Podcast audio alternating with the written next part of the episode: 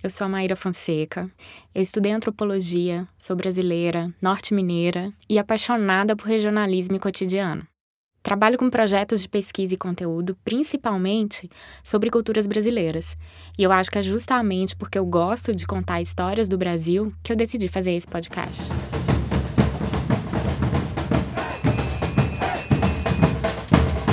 Eu escolhi o podcast como formato porque eu acredito que essa é uma excelente maneira de falar um pouco sobre alguma manifestação de nossa oralidade. E eu fiquei pensando qual seria um primeiro assunto interessante para estudar e compartilhar. Muito boa noite, senhoras e senhores! Sejam bem-vindos à maior festa da cultura popular! Eita! O assunto hoje é maracatu.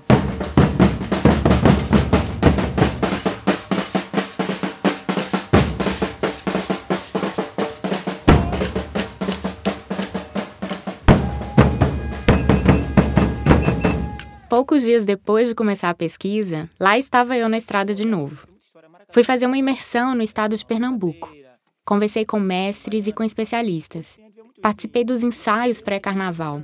Estive em Recife e em Nazaré da Mata procurando entender o que é o maracatu. Isso aí, isso aí ninguém sabe, porque até porque o passado é, não é maracatu é é tipo um, um qualquer coisa que a gente fala assim, a gente monta uma brincadeira agora, pronto. Esse é o mestre Anderson o mais jovem mestre do mais antigo maracatu de Nazaré da Mata, o maracatu cambinda brasileira. Aí diz o nome. É o maracatu. É o maracatu. Diz o nome. O, o Brasil já, já li pro nome dele. Vamos, vamos, vamos, pe vamos pegar, vamos pegar uma lata aí de óleo, vamos pegar aí um, um ferro, vamos bater aí de que é... É o maracatu. Tipo assim, um nome diferente, assim, isso aqui é... Gagagá, pronto, esse é o nome. Isso é feito assim na hora mesmo, uma brincadeira que o pessoal monta significado maracatu. Não, eu sei que antigamente se chamava mulungu. Esse é Dinda Salu, atual presidente do Maracatu Piaba de Ouro, que fica em Olinda. Porque o mulungu é uma madeira muito fácil de se esculpir, certo? E o bombo, o tarol e a cuíca era feito de mulungu. Depois, por conta dos brilhos que foi aparecendo, aí botou maracatu. O tabu tabu ta, o tabu darana. Nem o simpático Anderson, nem Dinda Salu, dois importantes maracatuzeiros de Pernambuco, conseguiram me responder com precisão essa que era uma de minhas principais curiosidades. Qual é a origem e qual é o significado da palavra maracatu? Segundo a história, a palavra maracatu veio de maracatucá, ou quer dizer debandar. Maracatucá, eles se reuniam na frente da igreja de Santo Antônio e quando a polícia aparecia, eles gritavam Maracatucá e debandavam. Foi o Manuel Papai, Babalorixá, ou seja, pai de santo, do Maracatu Leão Coroado quem nos deu essa pista. Mas a verdade é que não existe um consenso sobre a origem da palavra maracatu. E é por essas e outras que eu acho que é bem importante que nós comecemos a nos interessar pela cultura do nosso país. Afinal, ainda há muito para descobrir.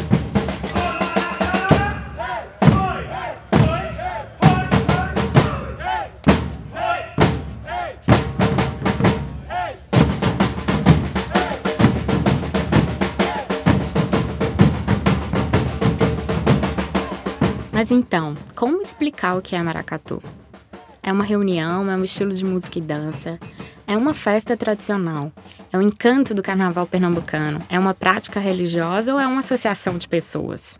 Pois é, isso é um desafio, porque o maracatu é, acima de tudo, uma coisa muito complexa. Essa é a doutora Isabel Guilhem. Ela é doutora em História pela Universidade de Campinas, professora da Universidade Federal de Pernambuco Fez maracatu por mais de 10 anos e foi a pesquisadora à frente do inventário produzido para o processo de registro do Maracatu Nação como patrimônio cultural do país. A gente pode definir o maracatu como uma manifestação carnavalesca constituída de é um cortejo real constituída de duas partes, uma corte, que são os súditos do rei e da rainha, e uma outra parte que é um conjunto musical percussivo. Por trás dele há todo um envolvimento simbólico, há todo um universo simbólico e uma relação com as religiões que se chama de matriz africana, as religiões dos orixás, da Jurema, da Umbanda. Não é só do Xangô, do Candomblé. Né? Tem Jurema, tem Umbanda. O maracatu tem uma forte vinculação com essas religiões. Salve Xangô nas pedreiras, Oxóssi na Matoxo na cachoeira. Odomi ou Emanjá. Bom, ainda bem que eu consegui conversar e ter essa verdadeira aula com a doutora Isabel Guilhem lá no Recife. De uma forma bem simplificada, né, o maracatu é uma manifestação cultural de resistência da cultura negra, né, mais tradicional, mais ancestral de Pernambuco. Uma das primeiras coisas importantes a dizer é que existem variações de maracatu. Em Pernambuco, são dois tipos, e eles são diferenciados por seu estilo musical. Aqui a gente con- é a orquestra do maracatu. É aqui que diferencia o maracatu rural, de baque solto, para o maracatu nação que você encontra no- na capital. Em Nazaré da Mata, a cidade berço do maracatu, o Léo, que vocês acabaram de ouvir, é o secretário de cultura do município e também é maracatuzeiro.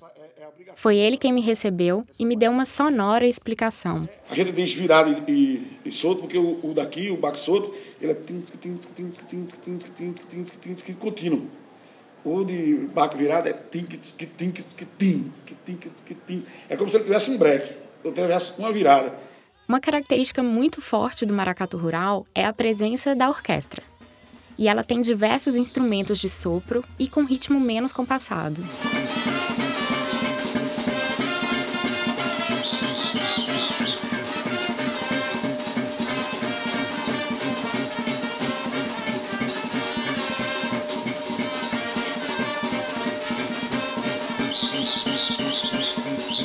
Já o maracatu nação possui um ritmo musical mais marcado.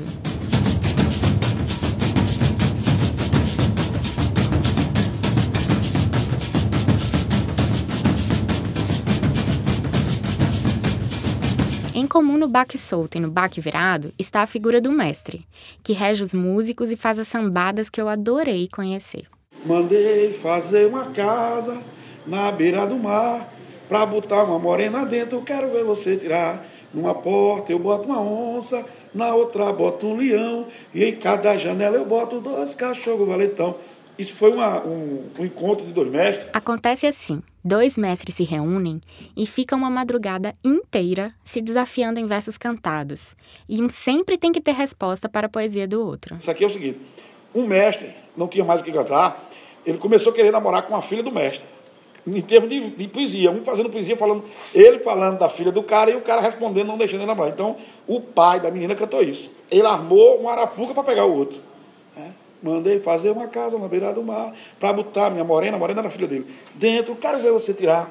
Numa porta eu boto uma onça, na outra eu boto um leão, e em cada janela eu boto dois cachorros. Então, não tinha como entrar na casa. Só que o outro mestre descobriu que na, na telha ele não botou nada, botou?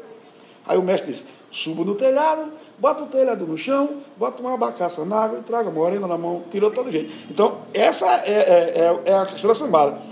O que o mestre cantava, você tem que responder. Porque se você responder, aí é onde a torcida diz: o mestre perdeu, apanhou do outro. Fica aquela provocação sadia hoje. Eu vou pra Bahia brincar.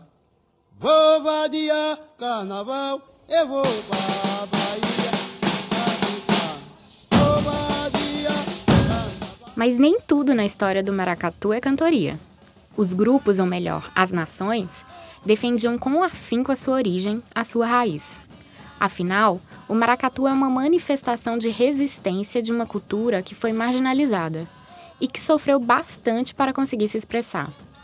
Falar sobre o maracatu passa por relembrar os conflitos entre essa cultura e outras, e também entre as próprias nações. Um dos principais personagens do maracatu rural, o caboclo de lança, era um verdadeiro guerreiro que brigava nos encontros entre os maracatuzeiros. a guiada, como é chamado isso aqui, ela é maior e eles usavam para curar. Hoje não, é só para fazer o balé, a coisa. mas antigamente era para brigar. Até hoje, esses caboclos também desfilam com suas lanças. É, tem o chapéu do caboclo, né? Que é o funil, Esse é o Dinda Salu novamente. que é a gola, que é a manta.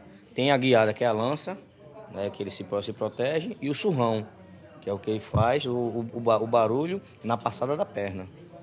Aí, aí já tá a dumentária do caboclo de lança. Aí tem a roupa de baixo, que é uma fofa, uma camisa de manga comprida, um silorão, um lenço, um óculos e um cravo.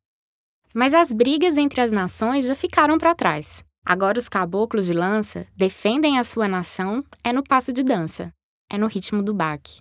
E por falar em personagem fundamental do maracatu, imagine uma boneca que carrega o poder sagrado de cada nação, a calunga. Ela só sai em cortejo pelas mãos de outra figura importante, a Dama do Passo. Essa Dama do Passo ela representa o quê? Uma das figuras é, religiosas do maracatu.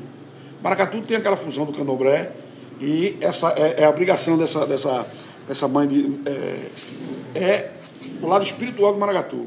A dama do passo tem essa finalidade. Ela carrega essa boneca que tem o nome de Calunga. Conselho que eu dou a você que nunca brincou do maracatu, nunca chegou perto do maracatu, é não tocar na boneca, que ela não vai deixar você tocar. Que aí tá, para quem acredita, para quem crê, na crença do candomblé, tá toda a proteção espiritual do maracatu aqui da boneca. Da boneca.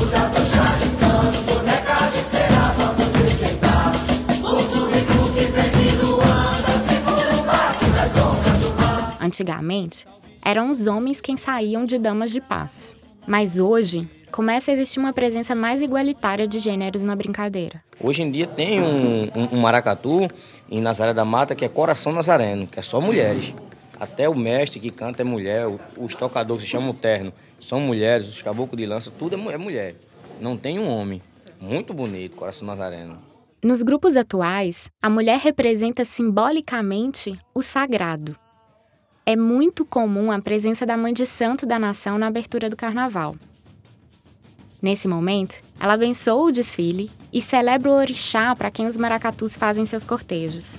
Hoje, as damas do passo são associadas a um orixá feminino. Elas são associadas a Yansan. o povo está em guerra, Yansan vem me salvar. Se meu povo está em guerra, Yansan vem me salvar. Além disso, atualmente homossexuais e transexuais começam a sair nos desfiles de maracatu. Quase sempre, eles vão nas posições de dama do passo ou rainha. O batuque ainda é formado por uma maioria de homens. Eles são liderados por um mestre. E eles tocam instrumentos de percussão. Nos maracatus de baque virado existe uma pequena exceção. Normalmente são as mulheres que tocam as alfaias, aqueles belos instrumentos ornamentados com miçangas. Segundo os próprios maracatuzeiros, as alfaias enfeitam o maracatu.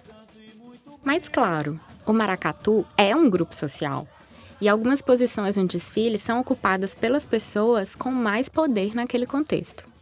Então, nos maracatus a gente tem duas grandes é, figuras de poder. Essa é a doutora Isabel novamente. O rei e a rainha, não é? ou o rei ou a rainha, normalmente não os dois.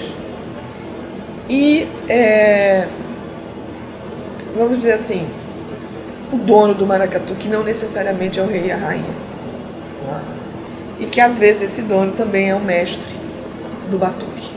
Normalmente esses personagens são reservados ou para os líderes religiosos da nação ou para os que literalmente botam o maracatu na rua. Sim, porque pesquisar ou brincar o maracatu é delicioso. Mas eu aprendi com os pernambucanos que somente com muito amor e resistência um grupo consegue sair para desfilar. Você não sabe o que é o que esse pessoal trabalha. É uma coisa de doido, de doido, de doido, de doido. A costura vai madrugada dentro, entendeu? Confecção de, de instrumentos é uma coisa super trabalhosa. Os ensaios do batuque tomam dias e dias e dias seguidos. É?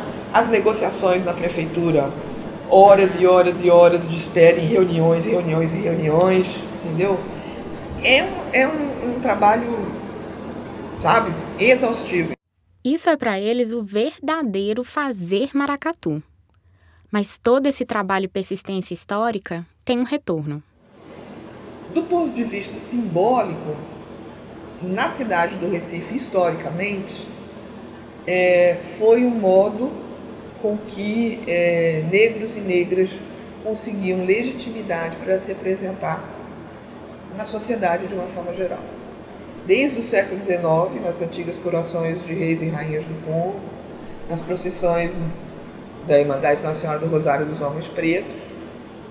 Uh, e no carnaval, eles conseguiam autorização para desfilar, ou seja, para praticar a sua cultura.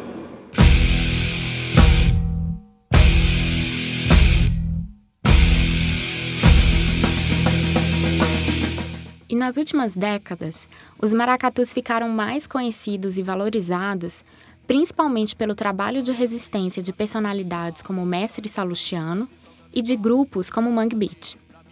Mestre Salu foi o fundador do Maracatu Piaba de Ouro.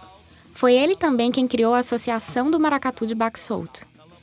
Já o Mangue Beat chamava a atenção de toda a sociedade para o baque e afirmava, por exemplo, que o maracatu permitia conectar, como uma parabólica fincada na lama, o global e o local. O sol queimou, queimou a lama do rio. Eu vi um chié andando devagar. E um aratu pra lá e pra cá. E um caranguejo andando pro sul. Saiu do mangue e virou gabiru. E, evidentemente, o Chico Sainz, né, quando botou a cabeleira do caboclo de lança, né, enfim, né, também deu um, um reconhecimento, não, entra na mídia, né? E esse processo de inserção social certamente foi um primeiro passo para a última conquista, o registro do maracatu como patrimônio.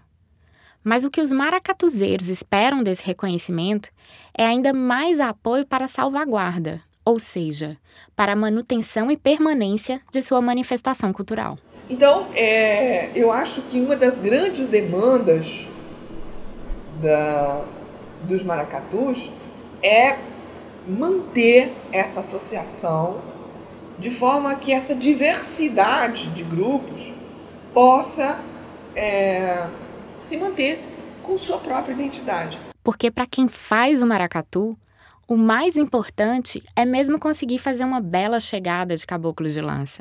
Acertar o passo do baque do surrão, não deixar o cravo cair.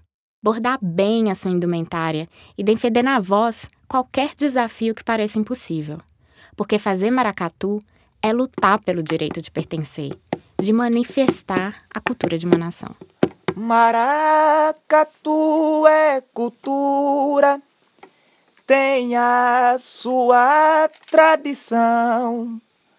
Cambinda é minha nação, lhe defendo com postura.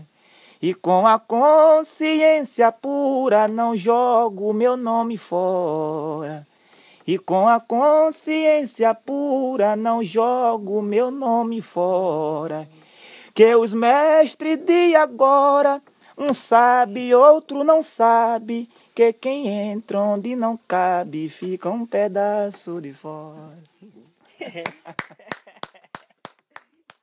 Bom, chegamos ao final dessa primeira história contada aqui pelo Brasis. Falar sobre o maracatu é só o início da conversa. Essa imersão aumentou a vontade de pesquisar e compartilhar outras expressões das culturas brasileiras.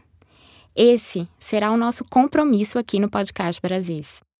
Essa primeira história só foi possível devido à participação de várias pessoas. Nosso agradecimento especial a Sua Medeiros pela parceria em Pernambuco, ao Vincent Moon e seu projeto Híbridos, que gentilmente cederam alguns dos áudios usados nesse podcast.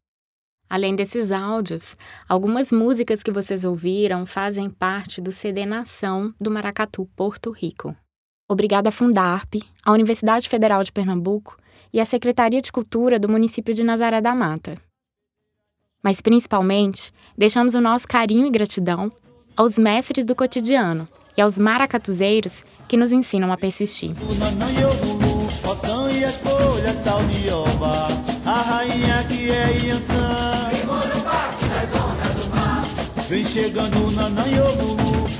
É O podcast Brasis faz parte da Astuto, uma rede de podcast dedicada a novos formatos de narrativas sonoras. Acesse astuto.fm e fique ligado. Temos outros podcasts saindo do forno. Esse programa foi produzido por mim, Maíra Fonseca, e por Tiago Rangel Pinto. Se você quer saber mais sobre o Brasis, acesse www.brasis.vc. Assine também o podcast no iTunes ou no seu app de podcasts favorito.